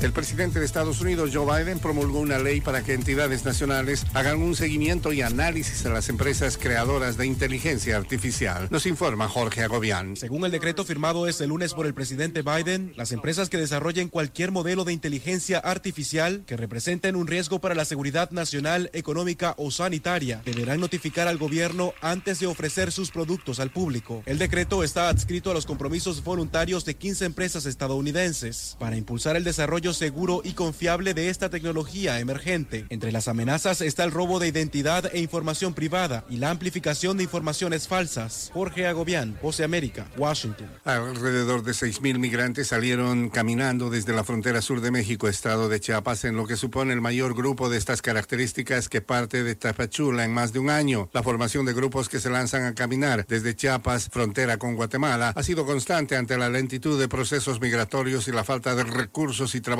para que extranjeros puedan costearse la espera en el sur del país. Sin embargo, no había uno tan grande desde junio de 2022, cuando coincidía con la cumbre de las Américas. El Salvador está en máxima alerta por la amenaza de la tormenta tropical Pilar, que ha comenzado a generar intensas lluvias que dejan fallecidos y cuantiosos daños materiales. Nos informa Neri Mabel Reyes. El Salvador está en alerta roja y estado de emergencia por la amenaza de la tormenta tropical Pilar, un fenómeno natural que según los pronósticos podría impactar con intensas lluvias, especialmente la zona costera del país. Los expertos afirman que la tormenta tropical, que se formó la noche del domingo, avanza de forma lenta hacia la costa sur de Guatemala y ha continuado aproximándose a El Salvador con vientos sostenidos de 85 kilómetros por hora. Más de 100 refugios estarán listos para atender a familias que tengan que dejar sus hogares. Nerima del Reyes, Voz América, San Salvador. El número de desaparecidos en el estado sureño de Guerrero tras el paso del huracán Otis aumentó a 58 y la cifra de muertos se ajustó a 46. Autoridades mexicanas informaron que continúan labores de búsqueda en tierra en las embarcaciones que se hundieron en el puerto turístico de Acapulco. La gobernadora de Guerrero, Evelyn Salgado, indicó que hasta las 6 de la tarde se tenía el registro de 46 decesos y 58 personas desaparecidas. Los principales mercados bursátiles repuntaron positivamente el lunes, iniciando una semana que promete ser muy positiva. Nos informa Tony Cano. Los principales índices bursátiles de Wall Street repuntaron este lunes al comienzo de lo que promete ser una semana agitada, marcada por una intensa agenda de reportes, datos económicos y la reunión de política monetaria de dos días de la Reserva Federal, con posterior decisión sobre las tasas de interés. La mayoría de las monedas de América Latina subieron este lunes, impulsadas por un retroceso global del dólar. El comisionado general de la Agencia de Naciones Unidas para Refugiados Palestinos, Philip Lazzarini, dijo que una tregua humanitaria inmediata se ha convertido en cuestión de vida o muerte para millones de personas y acusó a Israel de aplicar un castigo colectivo a palestinos y el desplazamiento forzado de civiles. Lazzarini advirtió que un mayor deterioro del orden civil luego del saqueo de almacenes de la agencia por parte de palestinos desesperados por encontrar alimentos hará que sea sumamente complicado o incluso imposible que la agencia de la ONU en Gaza continúe operando. El Tribunal Supremo de Justicia de Venezuela anuló la primaria presidencial de la oposición, decisión que expertos aseguran pone en riesgo el acuerdo firmado en Barbados. Desde Caracas nos informa Carolina Alcalde. La sala electoral del Tribunal Supremo de Justicia de Venezuela decidió suspender todos los efectos de la primaria presidencial de la oposición que ganó la candidata María Corina Machado y pidió remitir todo el material electoral utilizado durante el proceso celebrado el domingo 22 de octubre, luego de que un dirigente político de la oposición asociado con el chavismo introdujo un recurso para evaluar supuestas irregularidades en el proceso, que según el gobierno fue un fraude. En ese sentido, Stalin González, miembro de la delegación opositora en las negociaciones con el gobierno, admitió que no será fácil la implementación del acuerdo firmado en Barbados. Carolina Alcalde, Voz de América, Caracas. Autoridades buscan a más de 70 personas tras el naufragio de un bote en un río del norte de Nigeria y deploraron frecuentes incidentes mortales con embarcaciones ocurridos en el país más poblado de África. En el bote viajaban comerciantes que regresaban de un mercado de pescado en el distrito Ardocola cuando volcó el río Benue, uno de los más grandes de Nigeria. Más de 100 pasajeros estaban a bordo y 14 fueron rescatados. Las autoridades recuperaron 17 cadáveres y 73 personas continúan desaparecidas. Desde Washington vía satélite y para Omega Estéreo de Panamá hemos presentado Buenos Días América. Buenos días, América. Vía satélite. Desde Washington. Noticiero Omega Estéreo.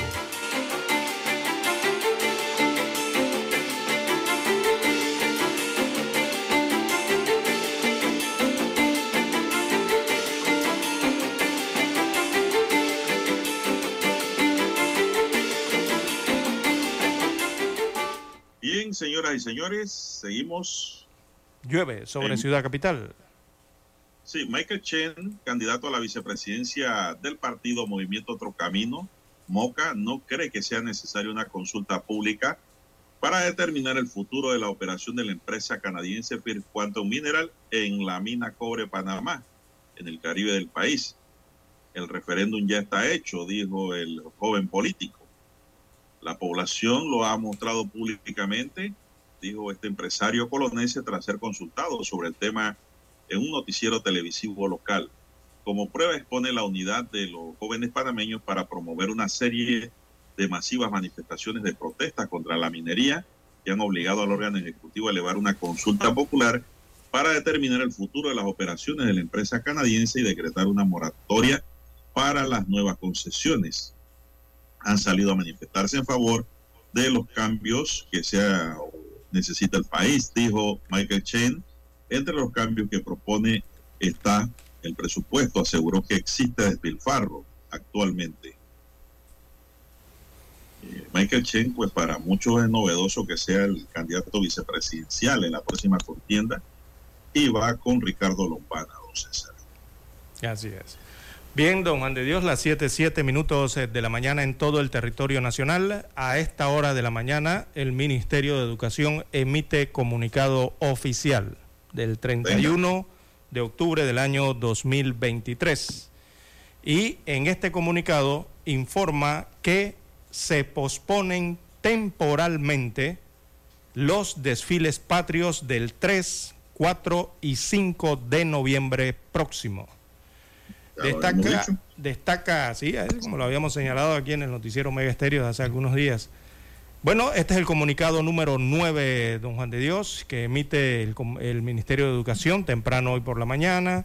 Eh, destacan que luego de conversaciones y acercamientos con los padres de familia y directores de las escuelas oficiales y particulares, la Comisión Nacional de Desfiles Patrios, presidida por la Dirección General de Educación del Ministerio de Educación, según decreto ejecutivo número 708 del 23 de agosto del 2010, informa que se posponen temporalmente los desfiles patrios oficiales de las celebraciones del 3 de noviembre, del 4 de noviembre y del 5 de noviembre próximo. Así que la Comisión Nacional de Desfiles Patrios tomó esta decisión ante las múltiples solicitudes de la comunidad educativa, de la comunidad educativa, quienes ante los acontecimientos de los últimos días manifestaron su preocupación por las condiciones de seguridad y salvaguarda de los estudiantes y la propia comunidad que conmemora los acontecimientos históricos con fervor patriótico. Así que el Meduca manifiesta en este comunicado, amigos oyentes, eh, el firme compromiso entonces de abogar siempre por un diálogo permanente que eh, incida en que cientos eh, de alumnos eh, puedan participar con entusiasmo y celebración de las fiestas patrias. Bueno, aquí el resto de los párrafos ya hablan eh, de argumentaciones. Pero lo básico del comunicado, don Juan de Dios, es que están anunciando, el Ministerio de Educación acaba de anunciar o acaba de informar que se posponen temporalmente los desfiles patrios del 3, del 4 y del 5 de noviembre, eh, don Juan de Dios. Así que pospuestas las celebraciones eh, de, eh, el 3, 4 y 5 de noviembre. Los desfiles, corrijo, los desfiles patrios del 3, 4 y 5 de noviembre han sido pospuestos oficialmente por el Ministerio de Educación. ¿Opuestos, don César? Pospuestos, o suspendidos ya, Eh, definitivo. Dice el comunicado, posponen temporalmente, posponen temporalmente. ¿Para cuándo? para, para ningún, la- ningún cuándo, don Juan de Dios. No quieren usar la palabra se suspenden. Exactamente. Definitivamente. Porque usted, ¿para qué me va a posponer un desfile del 3 de noviembre? ¿Cuándo lo va a celebrar? Si es el 3. Eh, ¿En otra fecha? No, eso no tiene sentido. Y más cuando se están perdiendo muchos días de clase. Bueno, don César, eh, un repaso aquí rápidamente a lo que me llega de cierre. Ya ahí dice cierre de la vía Villasaita, allá en Panamá Norte. Muchos conductores se están devolviendo, dice, buscando alternativas para salir de la vía principal. Eh, rápidamente aquí dice que eh, hay desplazamiento en estos momentos de Arraiján, La Chorrera. Eh, hay un embotellamiento frente al Carrizal, pero es la cantidad de carros que van vienen de Panamá Oeste. El tráfico está denso ahora mismo en Arraiján, La Chorrera, en Vique, hacia la provincia de Panamá también. Eh, hay un accidente de tránsito en la vía interamericana, en el área Campana, don César.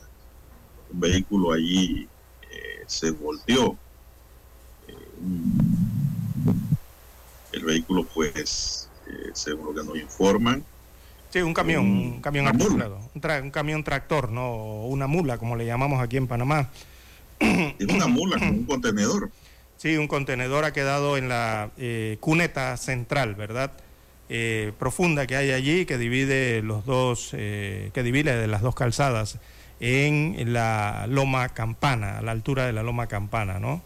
Eh, hay circulación en, en ambos, eh, tanto hacia el interior de la República como de los vehículos que vienen del interior hacia, en dirección hacia la ciudad de Panamá.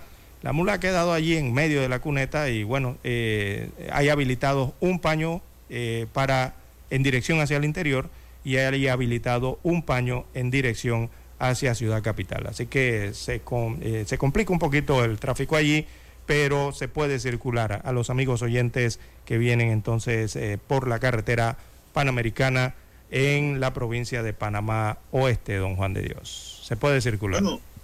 La lluvia en esta mañana, don César, esto tal vez haya impedido que se den los cierres a la misma hora Puede ser, sí. que está cayendo la lluvia, pero esa lluvia pasa. En otra nota nos dice que la Policía Nacional aprendió a cinco personas presuntamente vinculadas a un robo de una joyería en calle 42 en Bellavista, don César, que le reventaron las vidrieras. La policía actuó rápidamente y ya capturó a cinco vándalos. Ya lo tienen a buen recaudo. Así que esa es la información que nos llega. También en Chiriquí, don Juan de Dios, eh, nos envían imágenes desde este es el puente, este es el puente sobre el río Rizacua, este es el Rizacua. Así que allí eh, los manifestantes eh, temprano en la mañana, bueno, han incendiado unos, unos neumáticos allí, eh, pero eh, hace algunos minutos han abierto la vía, don Juan de Dios, y los manifestantes están permitiendo el paso en uno de los carriles de la vía panamericana a la altura del río Rizacua, eh, sobre el río Rizacua, a los vehículos, don Juan de Dios. Por un carril allá en la provincia de Chiriquí, en el puente del río Rizacua, bueno, hay eh, movimiento entonces vehicular. eh, para los automóviles pueden utilizar un carril sobre el río para atravesarlo, ¿no? En este punto de la Panamericana allá a la altura de la provincia de Chiriquí. Eh, los residentes, bueno, muchos han decidido caminar, ¿no? Eh, debido a que desconocen que se ha abierto por lo menos un carril para circular. Parte de lo que ocurre, don Juan de Dios, en Soná, amanece bloqueada también la vía que conduce al distrito de Soná en la provincia de Veraguas. Eh, continúan las manifestaciones de los que se oponen al contrato minero aquí en el país, don Juan de Dios, en diferentes puntos. Bien, 714, don César, y aquí nos escribe un amigo de la estación y del espacio, suyo y mío. Sí. El doctor Javier Gallardo. Ah, saludos al amigo Gallardo, hasta aquí, hasta la ciudad capital, ¿no? Sí, sí, él es coclesano, residente acá. Acá. En Panamá. Y trabaja acá. Dice, buenos días a ustedes y a la audiencia. Algunos juristas opinan que la Corte Suprema debe aplicar la norma de cosa juzgada a las solicitudes de declaratoria de inconstitucionalidad de la ley de contrato minero, ya que así se declaró en el 2017. ¿Qué opina usted al respecto? Dice, y don César Lara, ¿qué opina también? Bueno, don César, esa es una salida. Hay varias opciones. eh, porque muchos han sostenido que la Corte va a fallar sobre algo que ya falló. Es una de las salidas, don César, pero el problema que crea esto es que eh, quedaría en vigencia el, el primer fallo, don César. Yo pienso que la Corte debe pronunciarse, ¿no? Y advertir que sobre esa materia ya había pronunciamiento, pero que consideraban que esta nueva ley, este contrato ley, don César, no es constitucional por las causas que ya todos conocemos, don César. Así es. Está basado sobre el, el contrato anterior, eh, que era inconstitucional. Simplemente hay que buscar el fallo y buscar la numeración. Ahí cuando te colocan el fallo, te indica cuáles son los artículos que son violatorios y aplicar eso es que, mismo. César, el, este contrato ley le da mejores concesiones a la minera. Mm. Y esas mejores condiciones que le da el Estado a la minera, la Corte debe verlo también. Eh, a Fallo. pesar de que ya tocó algunas, algunas aristas de ese fallo y que fueron replicados en esta nueva contratación y que forman parte del mismo documento. Eso es lo que nos escribe aquí el doctor Gallardo. Un saludo para él. Así es, saludos. Nos pide el cambio don Daniel Araúz. Vamos rápido a él. Noticiero Omega Estéreo. Desde los estudios de Omega Estéreo, establecemos contacto vía satélite con la voz de América. Desde Washington, presentamos el reportaje internacional.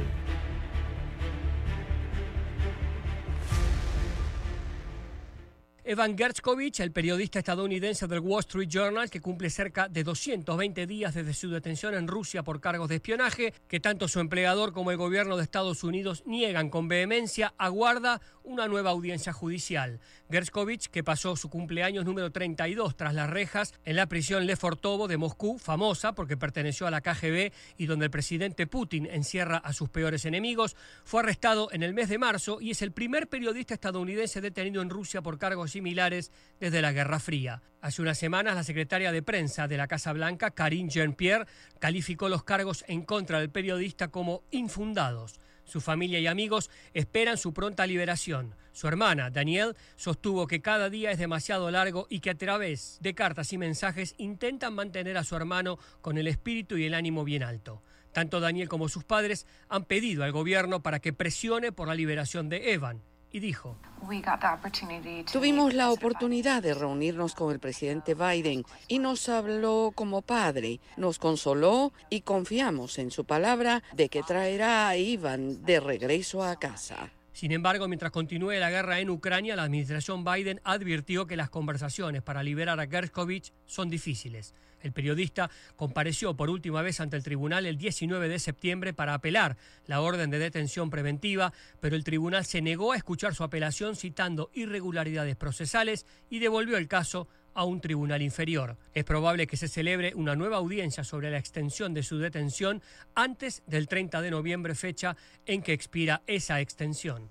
Si es declarado culpable en el juicio, Gerskovich podría enfrentarse a una pena de entre 10 y 20 años tras las rejas. Por otra parte, grupos de libertad de prensa, la Oficina de Derechos Humanos de la ONU y el gobierno de Estados Unidos también condenaron la detención de la periodista estadounidense Alsu Kurzmasheva de Radio Free Europe, medio afín a la voz de América, a quien autoridades rusas acusaron formalmente la semana pasada de violar las leyes de agentes extranjeros del país. El Comité de Investigación de Rusia anunció que Kurmayeva fue acusada en virtud al Código Penal que se refiere a los extranjeros que participan en la recopilación intencionada de información en el campo de las actividades militares de Rusia.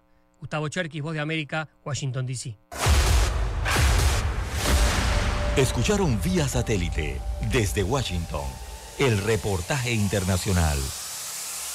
Omega Estéreo, 24 horas en FM Estéreo.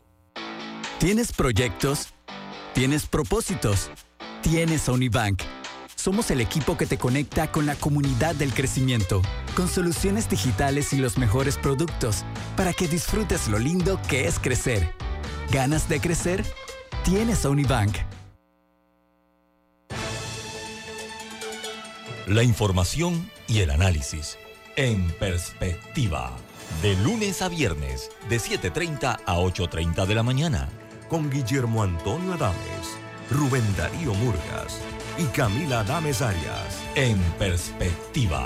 Por los 107.3 de Omega Estéreo. Noticiero Omega Estéreo.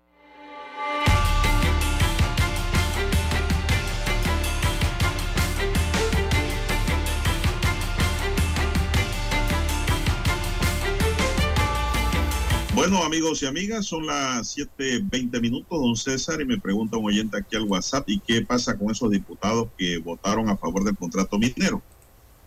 Bueno, lo digo, el tiempo dirá qué ocurrirá con ellos, don César, en cuanto a los resultados de las próximas elecciones, así como también solo basta que se presente una denuncia penal por abuso de autoridad y extralimitación de funciones en contra de todos los que votaron a favor, don César, porque la Constitución nos habla en su artículo 163 que es prohibido a la Asamblea Nacional expedir leyes que contrarien la letra y el espíritu de esta Constitución. Así mismo es.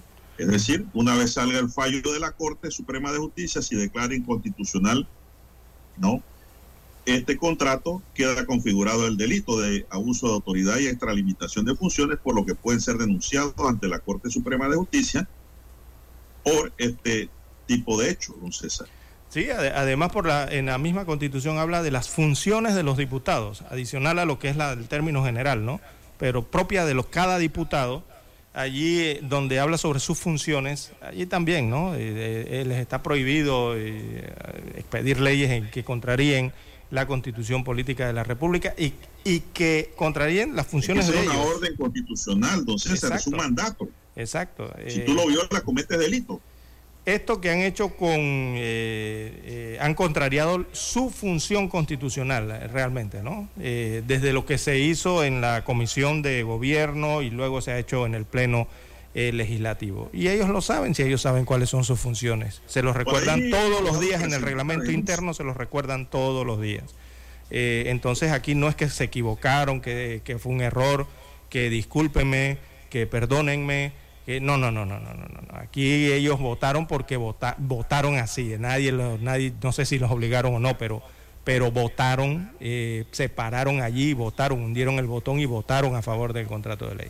Y bueno, eso ya tendrá que ver en el futuro con mm, su imagen política, ¿no? Y la otra que pueda ver con el tema legal. Porque evidentemente no, Legal, cumpli- penal. sí, no cumplieron su función constitucional. Y la primera que la, pri- Yo el- sí la creo, primera que fue que el devolver el, devolver el contrato con esas recomendaciones. Allí ya va la primera. hay que hacer una... Sí, a- a- a- han cometido dos delitos, los leyes, pero este sí es específico, es pedir leyes que contrarien la letra y el espíritu de esta constitución. Exacto. Así está taxativamente dicho en la constitución política. Y si usted hace un acto contrario a lo que le ordena la constitución, don César, usted te- se está extralimitando de funciones. Sí. Oiga, si aquí se lo repitieron de, de- de- hasta la saciedad. Esas son funciones. Y, y lo hicieron de todas maneras. Así que- ahí está la cosa, está el balón. Eh. ¿Quién tira el penalti ese? ¿Quién lo cobra? De la población, de los jóvenes que están en la calle ahora mismo, recibiendo orientación a través de este espacio. Bien, son las 7.24 minutos, amigos y amigas. Bien, eh, se han dado a lo largo del país, don Juan de Dios, ya que habla de los diputados, una serie de protestas que han ido hasta las casas de De los casa diputados, las residencias de los diputados o donde se ubican los propiedades horizontal, los edificios eh, de los, de los actuales diputados de la República. Eh, eh, mm, en todas las provincias se ha registrado esto. El día de ayer eh, se registró una protesta frente a la residencia del diputado Arce, allá en la provincia de Chiriquí, en David. Eh, los manifestantes han señalado en, redes sociales que irán a casas de diversos diputados. Eh, también fueron a la residencia, mm, más bien la finca, ¿no? Del diputado de Chame y San Carlos. Este es el diputado, este se llama Junior Herrera. Este de cambio democrático me parece que es.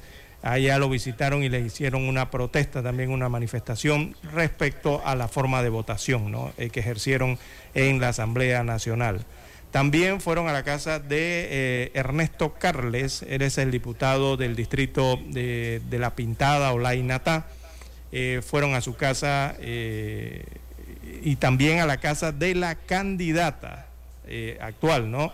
Eh, que busca la diputación en La Pintada. Ella me parece que es una de las secretarias general o, o está en una de las posiciones de la Secretaría General de la Asamblea Nacional. Ella se llama Es Dana la Casta- subsecretaria. es la subsecretaria Dana Castañeda. Allá también fueron es este, eh, este joven. Panay. Panay, sí, Kivian, Panay. Kivian Panay, este es de Panamá Norte. sí, el secretario. Eh, bien, ah, fueron allá a la casa del candidato y el diputado también a protestar en el área norte de Coclé respecto al contrato minero. También se registró otra protesta en Los Pozos, esto acá en Herrera, ¿no?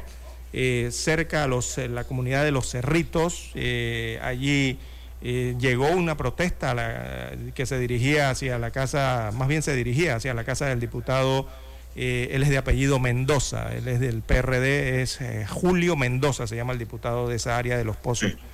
Eh, también llegó una protesta allá.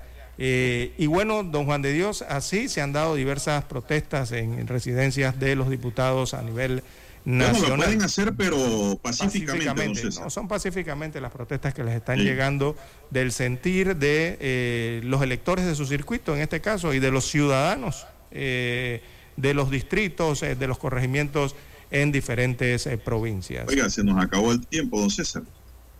Bueno, sobre el listado de cómo votaron los diputados, lo que le interesa, me pueden escribir al WhatsApp y yo le envío el listado, don César, porque Así sí lo vamos a tocar durante los próximos días. Eso es importante que se sepa. Así que tenemos el listado, le pueden escribir a César Lara o a mí y nosotros le enviamos el listado para que usted lo tenga ahí pendiente hasta el 5 de mayo próximo. Correcto. Bien, se nos agotó el tiempo. En el tablero de controles estuvo Daniel Arauz Pinto en la